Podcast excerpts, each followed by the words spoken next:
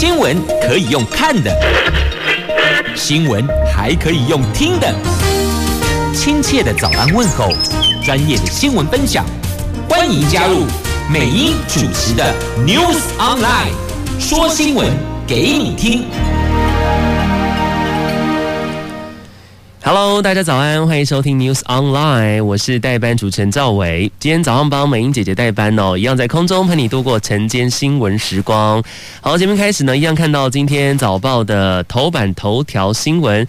首先，自由时报跟五倍券有关系哦。五倍券餐饮糕饼呢是你加码百分之十哦，不过只限数位券，这总额呢大约是十亿元。待会带你关心详细的新闻内容。再来看到是经济日报，经济日报的头版头则是。台积电哦，台积电呢传出在十月份开始哦全线涨价，这先进制程呢代工将涨一成，成熟制程增加了两成哦，这个是有助于毛利率守稳五成大关。不过呢，对于这个消息哦，台积电则是不予评论。好，我们知道目前其实晶圆代工的产能是供不应求哦，那市场就传出了晶圆代工的龙头，咱们的台积电呢打破沉默，最近呢通知了全数的 IC 设计客户将扩大晶元代工费用的调整范围，在十月份开始有全线调涨。那十二纳米以下呢，先进制程是涨价一成哦。那十二纳米以上的成熟制程则是调涨两成，这是有助于毛利率的提升的，来守稳五成大关。不过呢，对于这个消息，有台积电是不评论价格的动向。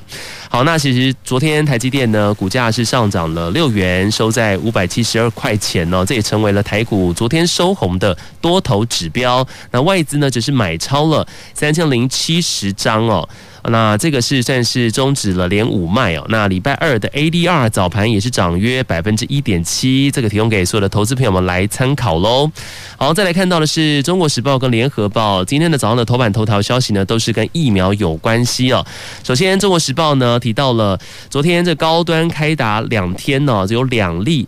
接种之后猝死的消息传出哦，那在野党呢就呼吁说暂停施打来查明死因。好，我们都知道呢，这个昨天哦有两名哦，一名是在桃园的陆姓男子哦，他是新闻报道说呢是有慢性病史，那另外一个则是在新北市的泸州三十九岁的冯姓男子，新闻报道说呢他个人是有毒瘾哦。这两名呢打完了高端疫苗之后呢都发生了猝死，那也因为这样的消息呢，高端的。股价是由红翻黑，跌幅呢高达百分之九点七哦。这个消息一传出呢，就跌了股票。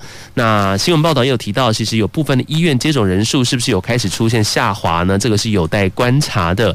那联合报的头版头条是跟疫苗有关系哦。除了提到了打高端猝死的新闻消息哦，这个初步的研判呢，以桃园的陆姓男子来说，昨天阿中部长讲说，初步研判是心肌梗塞。那现在有待司法做最后的一个相验哈。那不过呢，这个。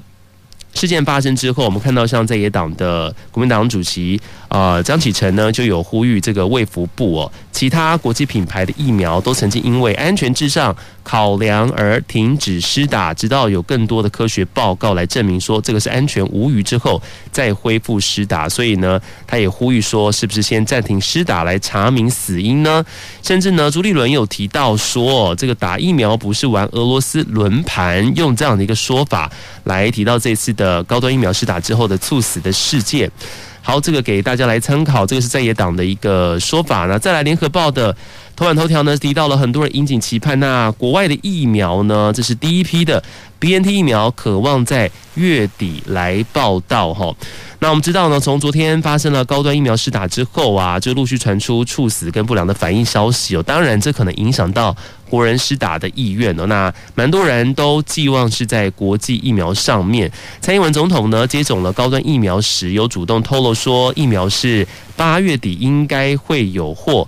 而根据联合报的报道指出呢，台积电、永龄还有慈济捐购的一千五百万剂的德国原原厂的 BNT 疫苗，在红海创办人台郭台铭的亲赴欧洲啊抢货之下。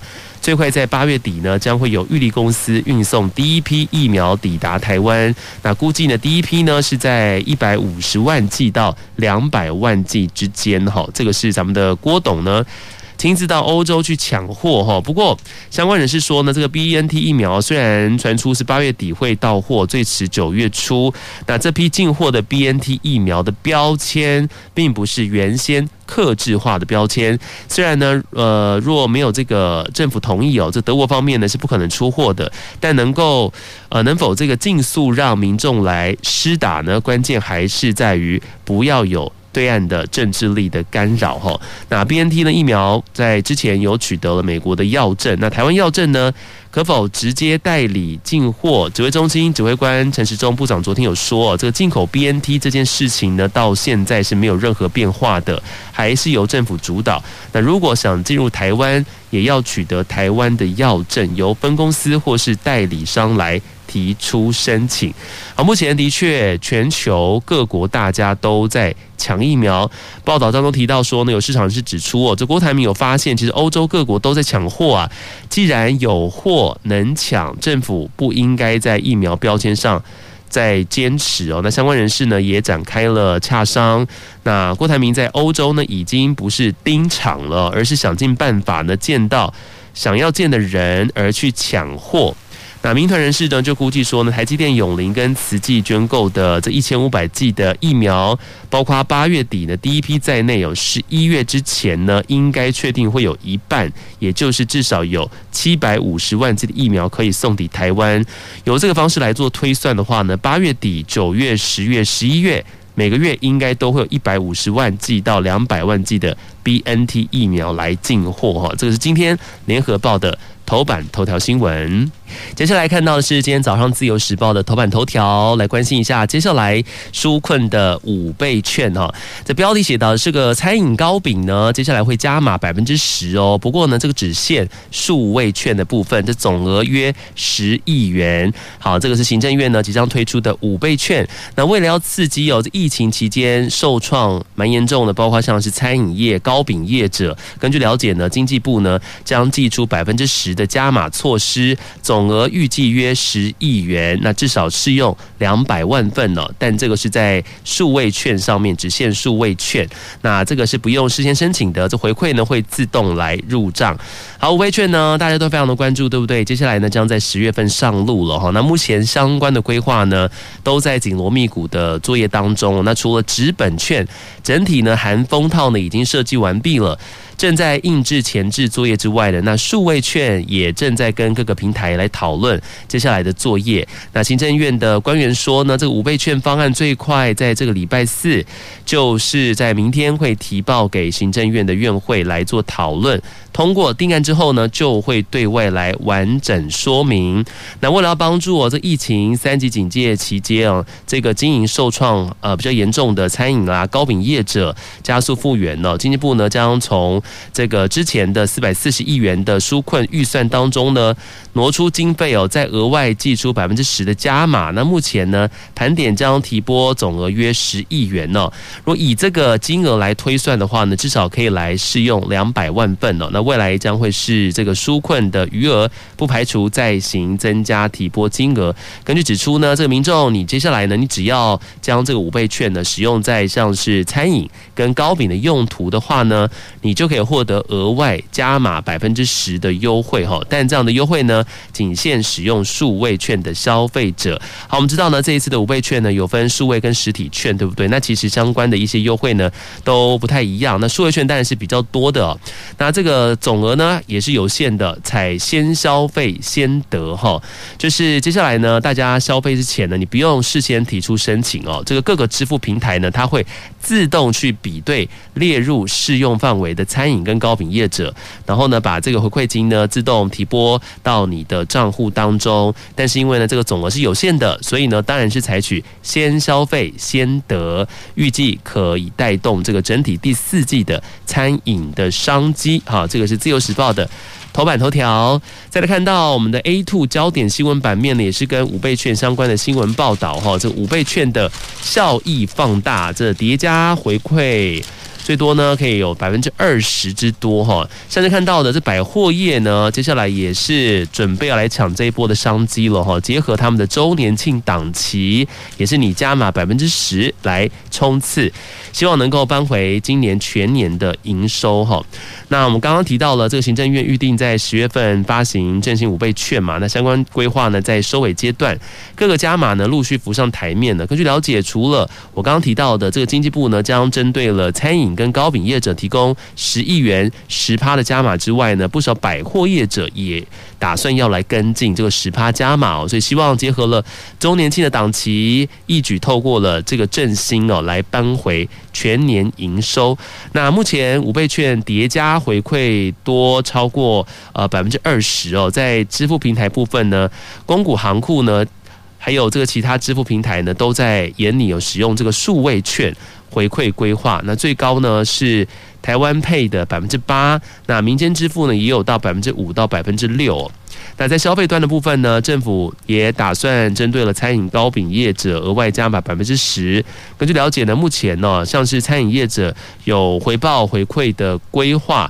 也很多都是超过百分之五哦，甚至有金额回馈是高达百分之二十的，还有一些买一送一啊等等的优惠，叠加起来呢，如果使用数位券消费餐饮的话呢，至少可以获得百分之二十的回馈。那另外我刚刚提到了，那像是百货业的部分呢，现在开始磨刀霍霍喽。经济部官员也透露说呢，百货公司呢在七月降二级之后呢，短短这五天呐、营业额已经月增加了百分之七十，达到往年周年庆的成长了。而五倍券发放的时间点呢，也正好刚好碰到了这个传统的周年庆期间哦，所以业者都希望说，哎，刚好透过这一波振兴呢，来一举扳回全年受疫情影响的营收。而根据了解呢，已经有不少的百货业者自主跟进百分之十的加码，而且呢，将研拟数位跟电子呢都适用的方案。好，现在大家就等待最后行政院呢公布这个五倍券的方案了哈。那不过呢，一些相关规定，像是数位券呐、啊，这个数位五倍券的这个家户绑定的部分呢，因为考量到其实有部分的民众其实家人不见得是全部都住在一起嘛，所以目前呢初步规划这个数位券打算开放在。不同户籍的家人是可以共同绑定的，不过呢，上限是限制在五个人。那五倍券呢，可以使用的范围也是比较去年呢，包括了全国的实体店家、摊商都可以来使用的。好，不过呢，接下来要考虑是要加惠小商家哦，所以有待行政院的进一步来做详细的敲定。好，这个是在接下来五倍券效益放大的部分，提供给您做参考。那另外，其实看到，其实各县市政府呢也打算做后续的跟进跟加码哈，像是新闻报道提到了加倍振兴哦，嘉义市呢是打算普发每个人两千块钱。好，这个疫情呢重创了各行各业，那为了要刺激消费抢商机哦，嘉义市长黄敏惠呢昨天在事务会议当中宣布，将会加码。浦发涉及在嘉义市的市民，每个人两千块钱的现金哦。那经费呢，出估是要花五点二亿元呐。预估在九月中旬会向嘉义市议会来临时会提出追加预算案。这个是嘉义市的部分。好，再来呢，后续还有很多其他的这个券哦，相关的振兴哦，比方说呢，去年有推出过的农油券，现在也加码回归了。这面额呢，标题写到说是。非常吉祥，好，来带你看怎么样吉祥。好，在去年的农委会呢，发行了有五百万张嘛，这个呃农游券，那每张面额是两百五十块钱，那带动了至少四十五亿元的产值。今年农委会呢，将再度发行农游券哦，至少两百万张的金额呢，会比两百五十元还要多。农委会的副主委陈天寿呢，透露出这个数字呢。非常吉祥哦，哈！至于会是多吉祥，可能是五八八吗？五八八还是怎么样？还是七七七？还是八八八？还是一六八呢？一六八零？哈，这个还未知，等到他们最后公布吧。反正面额呢会比去年两百五十块还要多，而且至少发放两百万张。接下来带你看到的报纸的重点新闻，我们来关心的是。这个是不当党产的讨回哦，来自今天呢，包括了《自由时报》、《联合报》呢都有报道的新闻消息。这中影的三百三十部国片，现在转为是国有了，成为了公共财。这对于大家来说是一个好消息哦。包括过去很多优秀的国片的电影啊，像是《英烈千秋》啊，《八百壮士》、《儿子大玩偶》、《喜宴》等等的珍贵作品。好，这个是来自于国民党的当年呢，贱卖中影党产，将我刚刚提到的这些电影，像《喜》。宴啊，恋恋风尘等等，三百三十部国片的版权无偿奉送，当时引发了电影导演呢，包括了像李行啊、侯孝贤呢，写信给这个党中央来呼吁哦，应该保护台湾的电影资产。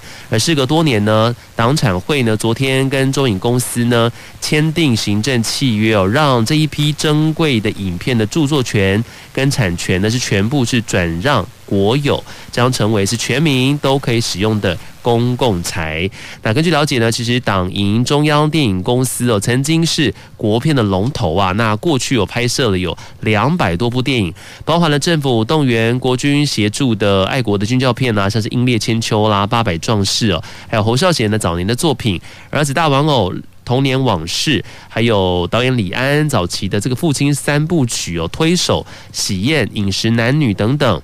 那这些电影呢都是非常有名的哈，但国民党呢是没有妥善处理这些珍贵的影片呢。在过去两千零六年，随着中影股权一起打包出售了，让电影的胶卷呢，还有这影片是流落民间哦。那郭台强入主中影之后呢，中影将这些资料呢是借放在国家电影及。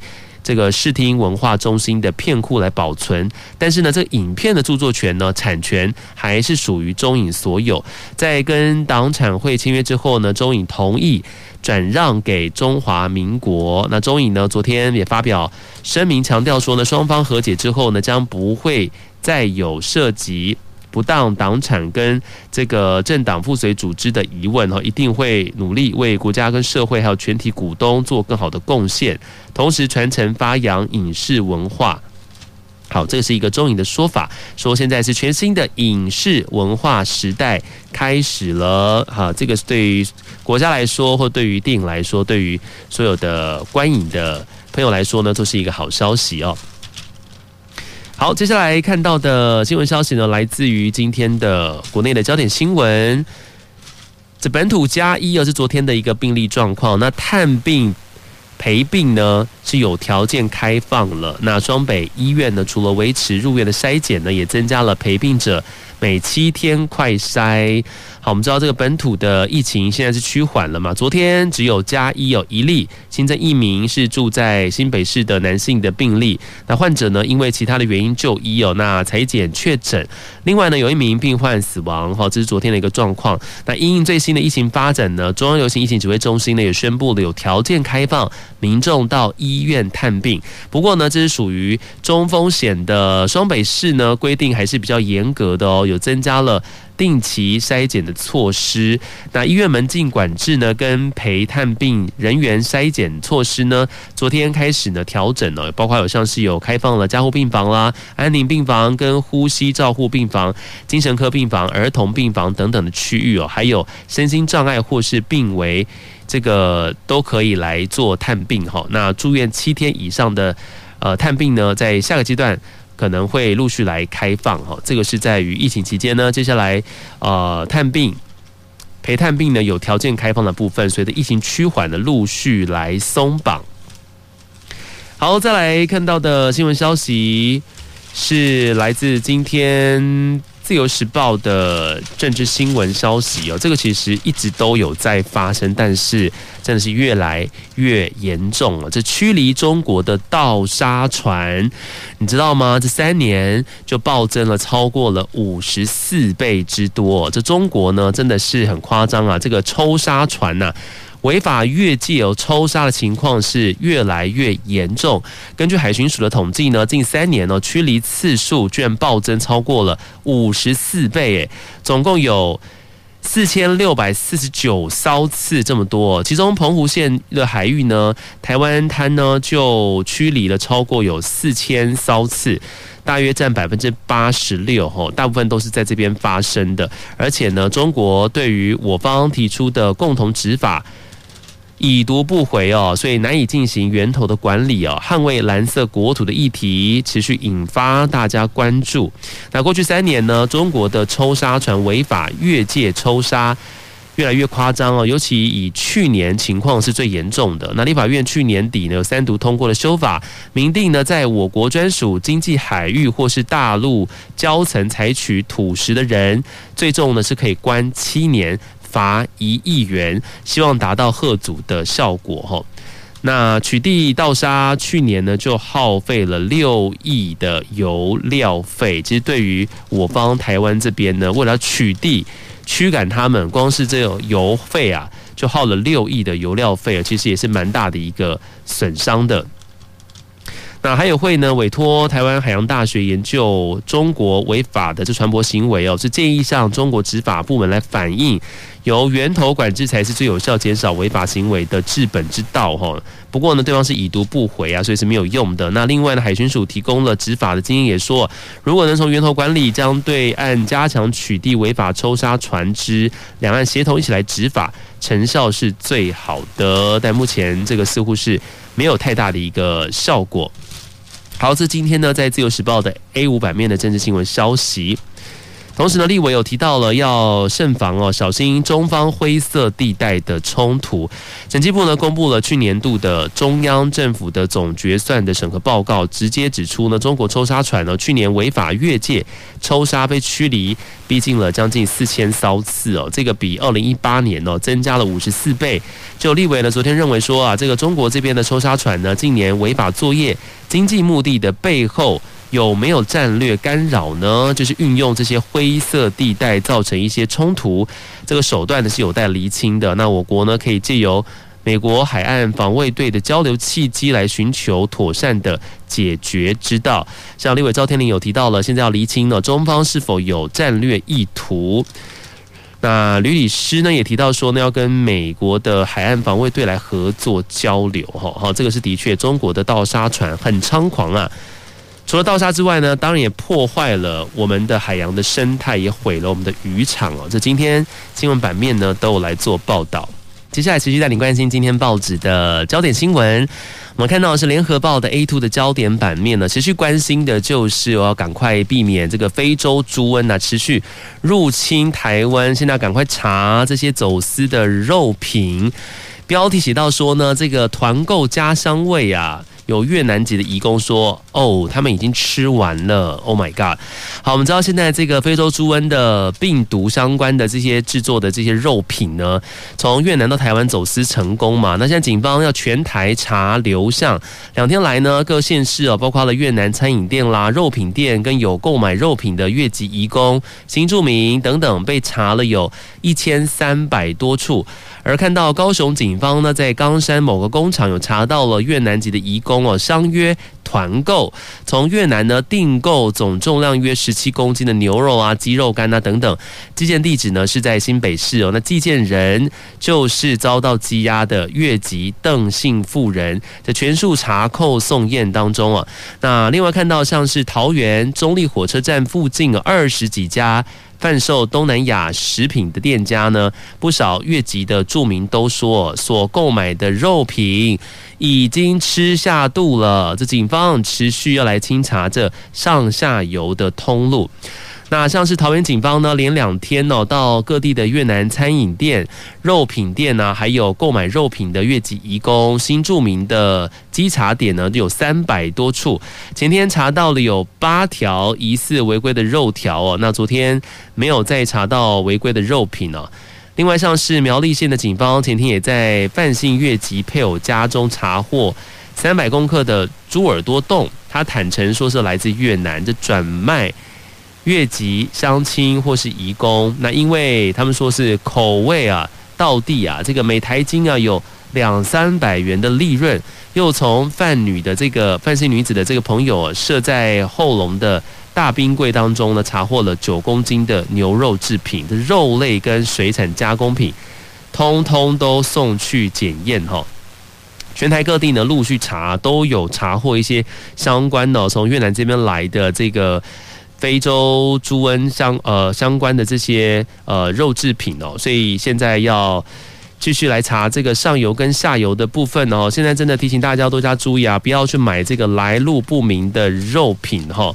经常吃我们台湾的猪肉，台湾猪肉的品质是非常好的哈。那来路不明的肉品，如果你买到的话，你想要把它丢掉，不要使用的话，那你也不要丢到这个厨余桶当中哈，因为也是避免我们的猪只吃到这个含有非洲猪瘟相关的这些病毒的这些肉品哈，所以记得是丢到垃圾仓车当中，然后交给这个回收人员来进行这个焚毁。好，这也提醒大家多加的注意。那另外看到呢，其实最近哦，其实这个猪价是居高不下，像是全国各个肉品市场连续休市三天嘛，来稳定市价。但是呢，没有想到最近发生了这越南走私哦，这个非洲猪瘟相关猪肉品的事件，那是否会冲击开市后的猪价呢？云林肉品市场强调说，这休市三天再开市，进猪量必定会增加，这价格悄悄回跌也是正常的。但是这个跟越南这个走私事件呢是没有绝对的关系的哈，这肉品呢是今天开市哦，所以他们急着要来切割越南的温猪相关的走私的事件。好，这来自今天联合报的 A two 的焦点新闻。再来看到的新闻消息，好，这个是。一样在联合报哈 A 六版面的生活新闻消息。好，这个火车的站票是不是死亡率是比较高的呢？交通部长说呢，台铁东线呢，打算未来可能会禁售站票哈，这个是。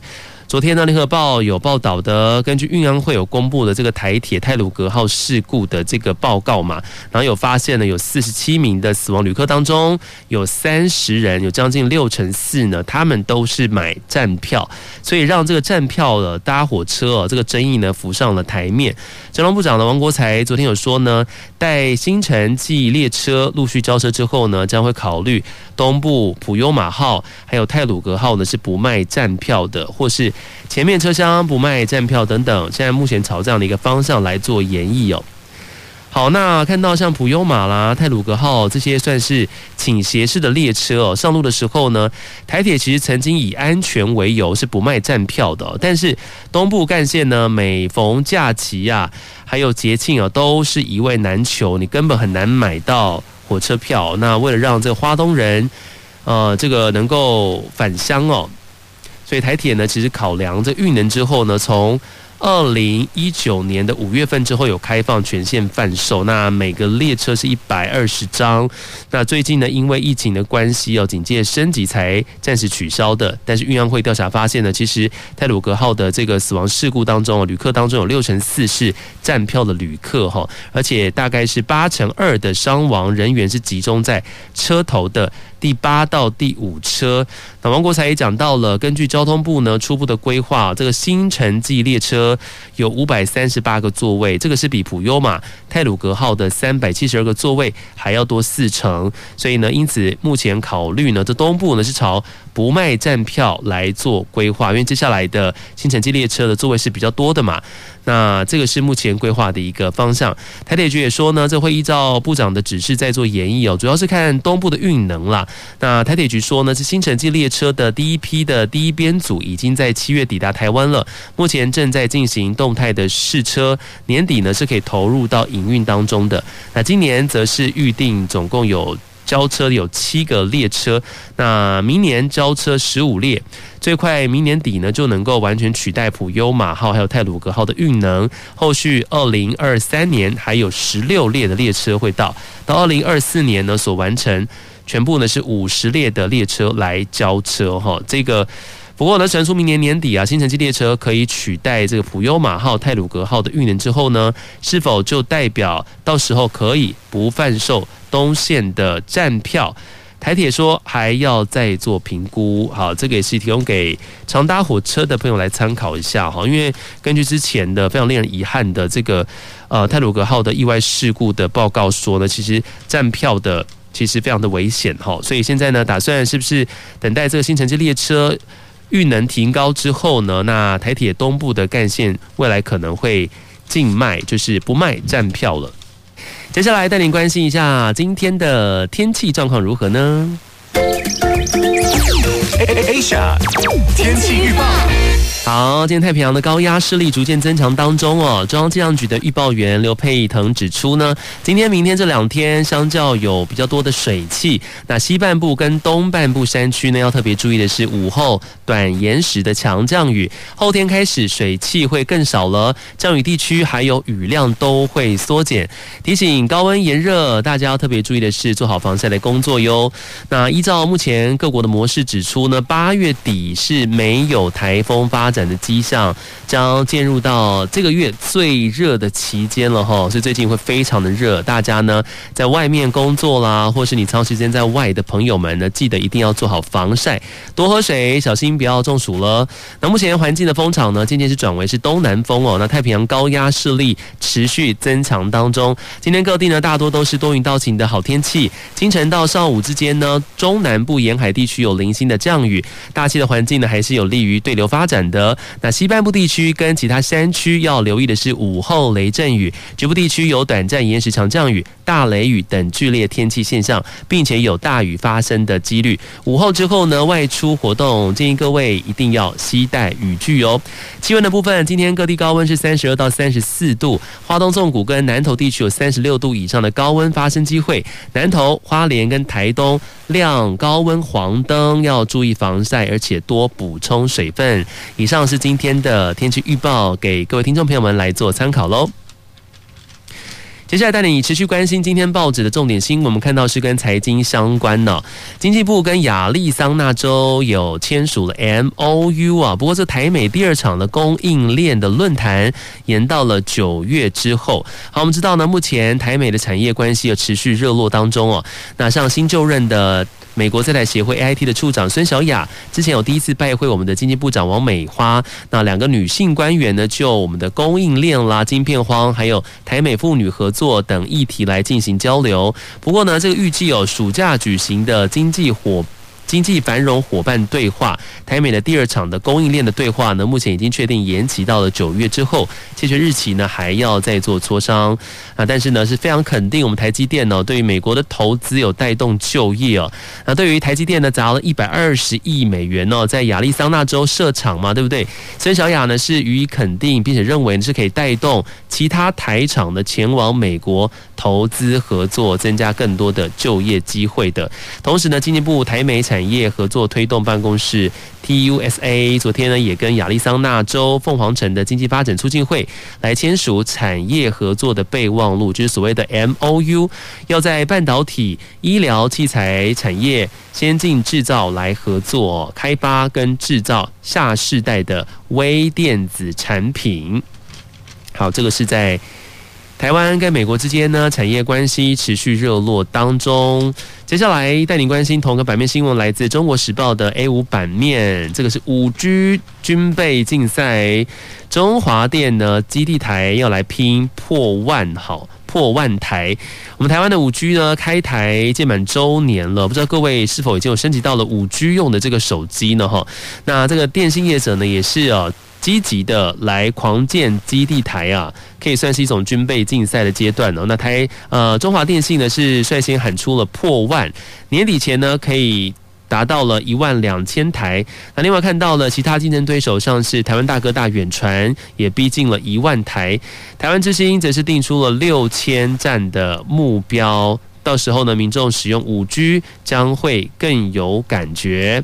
好，在中华电信呢，继之前拿下了二零二一年上半年呢台湾五 G 网速的 Number One 第一名冠军之后呢，近期的 Speed Test 再度公布了二零二一年的七月全球数百万实测分析的数据，台湾行动下载的网速呢提升到了七十六呃七十四点六二。那中华电信呢，只是以行动网速呢最高分，再获得全台湾的第一名，挺进了全球是前三十名。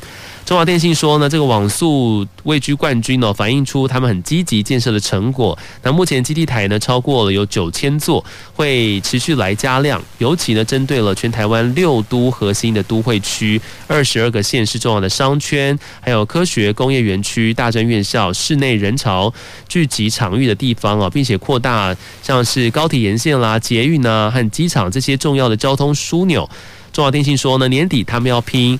一万两千个站台，好，目前呢依旧是中华电信这个龙头呢是位居冠军第一名的。接下来看到今天财经新闻消息哦，是今天各报呢都有报道到，包括了联合报还有中国时报。我们知道呢，现在团购很夯，对不对？尤其是透过了直播的方式来买东西哦。那现在要特别小心哦，如果你高频存入账户的话呢，财政部又来打算查税了。所以就有一个说法说，是不是传出要来抓这些网红直播主啊，卖东西的啊，像是团购爸、团购妈啊，逃漏税的部分要特别注意喽。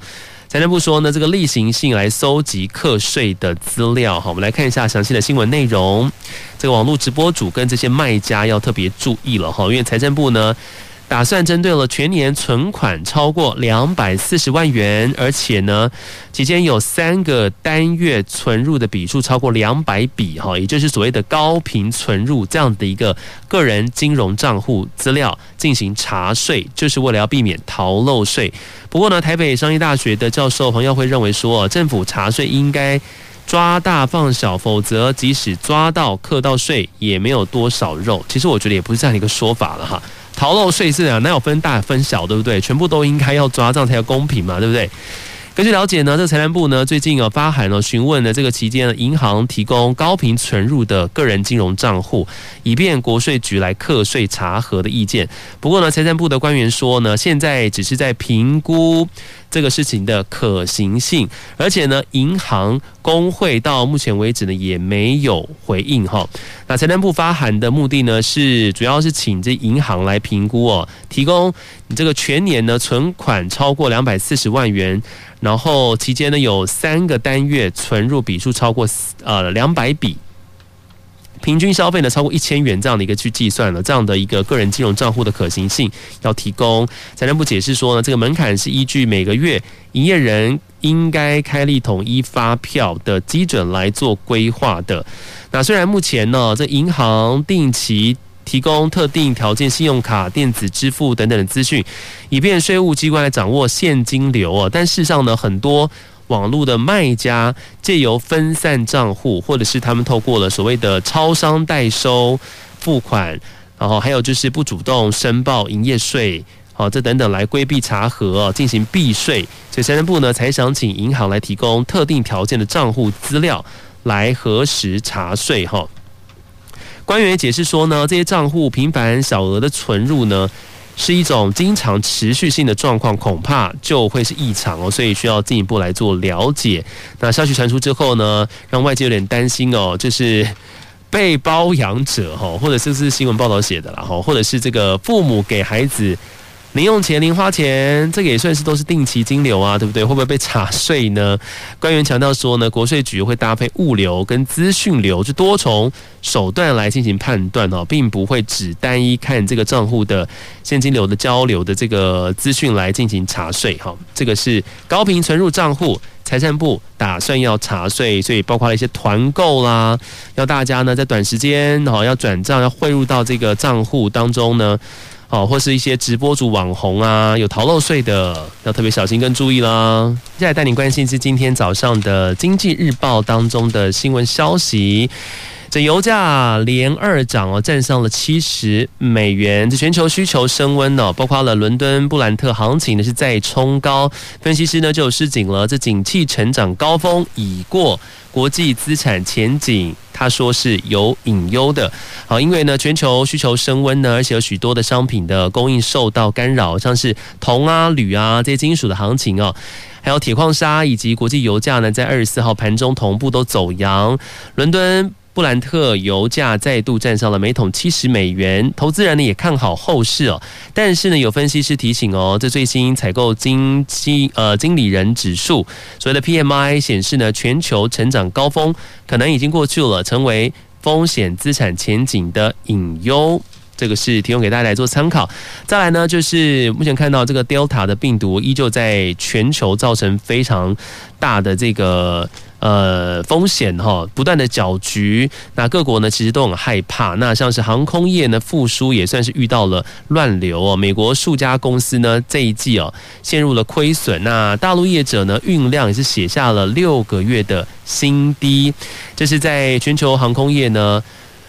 在主要市场重新站稳脚跟的时候啊，这个欧洲以外的航空公司呢，正遭遇到 Delta 变种 COVID-19 这个病毒的扩散冲击哦。然后在美国呢，西南航空的许多的定位也是遭到大量取消，需求也放缓了。当然，罪魁祸首呢就是 Delta 病毒的扩散，所以导致呢美国的。疫情持续的恶化，降低了民众出游的意愿哦，并且可能造成了西南航空跟其他几家航空公司哦这一季陷入亏损。那看到中国大陆的航空业者呢，也是处境非常的艰困哦，在政府呢试图扑灭疫情的时候，这客机运量呢也是达到六个月来的最低。那唯一广泛使用疫苗护照的欧洲，虽然是罕见的亮点哦，这个欧洲航空业者呢，在去年。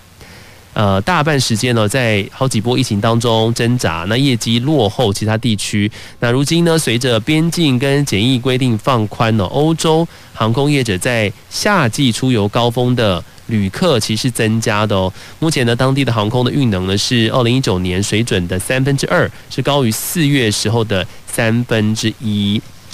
这是在国际航空业的一个部分，也是持续受到了疫情的干扰。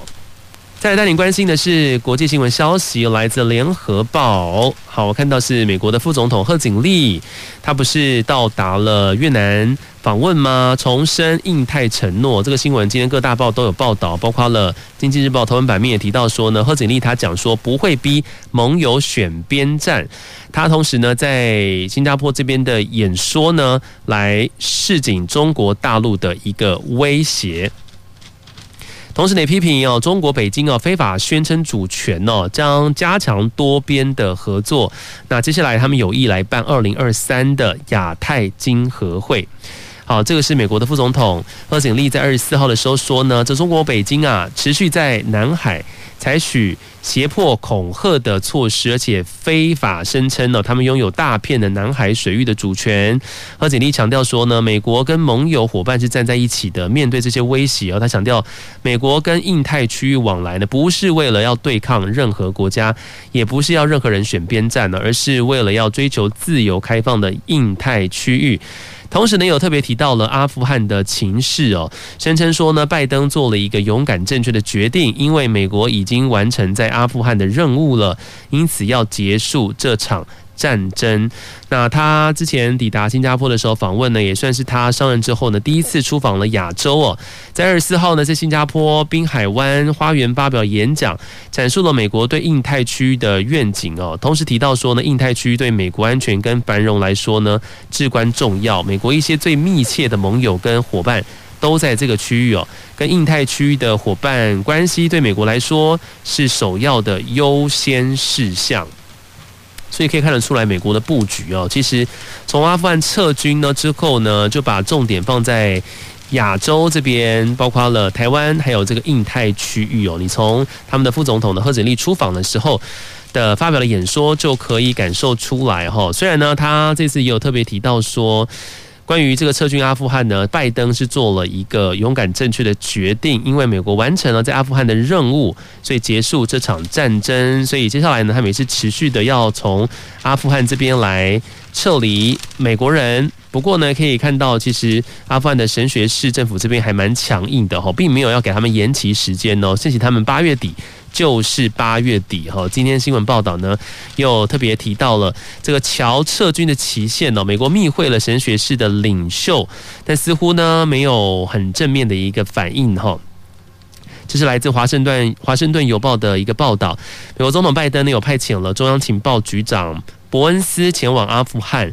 那二十三号呢，在喀布尔密会了神学士实质的领导人。巴拉达，这个是神学士呢接管阿富汗之后哦，在美国跟阿富汗之间的最高层级的外交接触。那双方讨论重点呢，就是这个月的月底美军撤军的期限跟撤侨的问题。可能就美国他本来是想要延后这个撤离行动，最后呢这个期限来展开协商。不过神学士发言人二十四号说，月底撤军期限是。不会延后，换句话说呢，他就是不给你美国面子哈，不让你去瞧撤军期限，不让你往后面延长哈，让你月底前全部撤离就撤离，这样，这个是目前在阿富汗的这边的一个状况。好，再来带你看到的国际新闻消息，这个是来自今天自由时报的国际新闻版面 A 四版面哦，香港。香港呢，真的跟以前已经完全是不同了哈，不再是以前的民主自由的香港了，反而是有非常多的一个限制。那香港呢，祭出了国安大旗啊，包括了电影的部分，电影彩线呢就禁播。电影检查条例，同时是溯及既往的哦。这违者是重判三年，或是罚款一万元港币。这香港的国安法的禁区是越来越广了。香港政府呢，在二十四号提出了电影检查条例的修订草案，指出呢，不分是本地或是外地拍摄制作的电影哦，一旦政府认定是不利于国安，就可以禁止或是撤销播映的资格。包含呢过去哦、现在和未来播映的电影哦，所以是溯及既往的。这违法的最重是可以判三年徒刑，或是罚款一万港币，折合台币大概是三百五十九万元台币哦。预计在下个月一号在立法会就会一读跟二读。那港府商务及经济发展局局长邱腾华就指出呢，为了完善电影的规范呢，防堵跟制止可能危及国安的行为跟活动，港府呢已经向立法会呢提交了所谓的电影检查条例的修订草案呢，主要内容包括了检察员会审查，需要充分考虑影片上映呢是否对于国安不利啦，或是政务司长可在认定某些影片不利国安的时候呢，直直接哦就撤销这个影片已经发出的核准证明书或是豁免证明书哦，可以延长检察员审核的时限，每次呢不多于二十八天来妥善处理跟咨询案件，就是。简单说啊，就是他们要非常去详查哈，这个电影到底有没有涉及他们所谓的认定的国安的疑虑，只要他们一点认为有疑虑的部分，他就可以直接来禁止你播出哈。所以被认定有国安风险呢，你只能够寻求司法来复核了。这个是在香港的一个状况，真的是越来越糟糕哦。那另外同个版面有提到了，香港支联会呢将解散。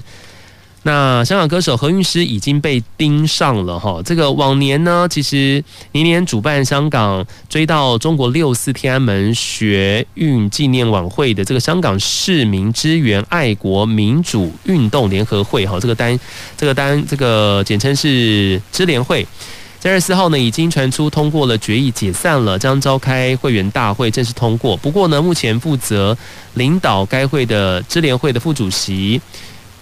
周欣彤任面对这个媒体问到这个事情的时候呢，暂时不评论了相关报道。那如果支联会确定解散，将会是继香港教育专业人员协会还有民间人权阵线之后，又一个香港的民主派团体在中国利用港区国安法的追杀之下瓦解。同时呢，新闻有提到了这个何韵诗之前有出席了六四晚会。恐怕遭到调查。事实上，他之前在国际上发生的时候呢，就已经被中国给盯上了。今天早上，感谢你的空中收听陪伴，我是赵伟，我们下次再见喽！祝福你有个愉快的一天。